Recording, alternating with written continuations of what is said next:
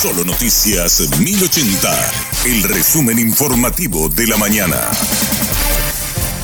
Hola, soy Susana Arevalo y este es el resumen informativo de la mañana. Disminuyen los casos de chikungunya, pero hay aumento de pacientes con COVID-19 según el último informe epidemiológico del Ministerio de Salud.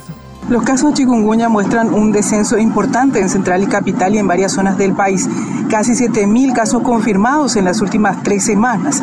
En el pico tenían 5.000 por semana. Hay 70.000 casos confirmados en total y 31 coinfecciones de dengue y chikungunya llegamos a los 114 fallecidos en 2023 por esta enfermedad. La mayor preocupación ahora es por el aumento de cuadros respiratorios, especialmente COVID. Están confirmando 100 por semana. Hay 25 internados y 3 fallecidos. Advierten que en el invierno podría darse una nueva ola de COVID combinada con el aumento de casos de virus sincitial respiratorio. Resaltan que es el momento de vacunarse para estar protegidos para cuando se está esperando la ola. Disponen de un total de 1.200.000 dosis de la bivalente contra el COVID. 125.000 personas ya se inmunizaron. Tienen 1.500.000 dosis contra la influenza y aplicaron 300.000. La Neumo 23, que es exclusiva para adultos mayores de 60 años, ya se está agotando en algunos puestos y la repondrán en días más. Rocío Pereira da Costa allanaron una clínica que funciona en condiciones irregulares en Fernando de la Mora. La intervención fue encabezada por el fiscal Itálico Rienzi luego de una denuncia realizada por representantes de la Comisión Nacional de Prevención de la Tortura. Y encontramos 18 personas que estaban ahí como así internados, que no podían salir. Dos familiares y no le buscaron, hay otros familiares que se opusieron, su, su gente que ahí procedía la detención de la inadatoria de, la dueña del local, que es la señora Lidia Natalia Barrios, y posible coacción.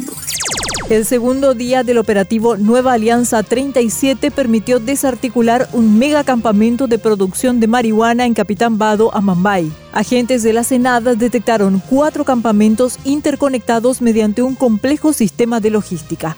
En el lugar había 30 tambores con droga de alta genética envasada al vacío 5 toneladas de marihuana prensada y 400 bolsas de droga picada. Presumen que la droga estaba destinada a mercados de consumo de mayor poder adquisitivo en el Brasil. El presidente argentino no intentará su reelección. Alberto Fernández confirmó que baja su candidatura mediante un mensaje en sus redes sociales. El argumento es que su gestión no logró todo lo que se había propuesto. CEPAL proyecta un crecimiento económico de 4,2% para Paraguay este año. Esto coloca a nuestro país en el segundo puesto entre los que más crecerán en el 2023. Los países de la región con contracción económica serán Argentina y Chile, de acuerdo al reporte de la CEPAL. Las economías de Uruguay, Perú, Ecuador y Bolivia crecerían en torno al 2%. Hasta aquí el resumen informativo de la mañana. Que tengas muy buen resto de jornada. La información del día aquí, en Solo Noticias 1080.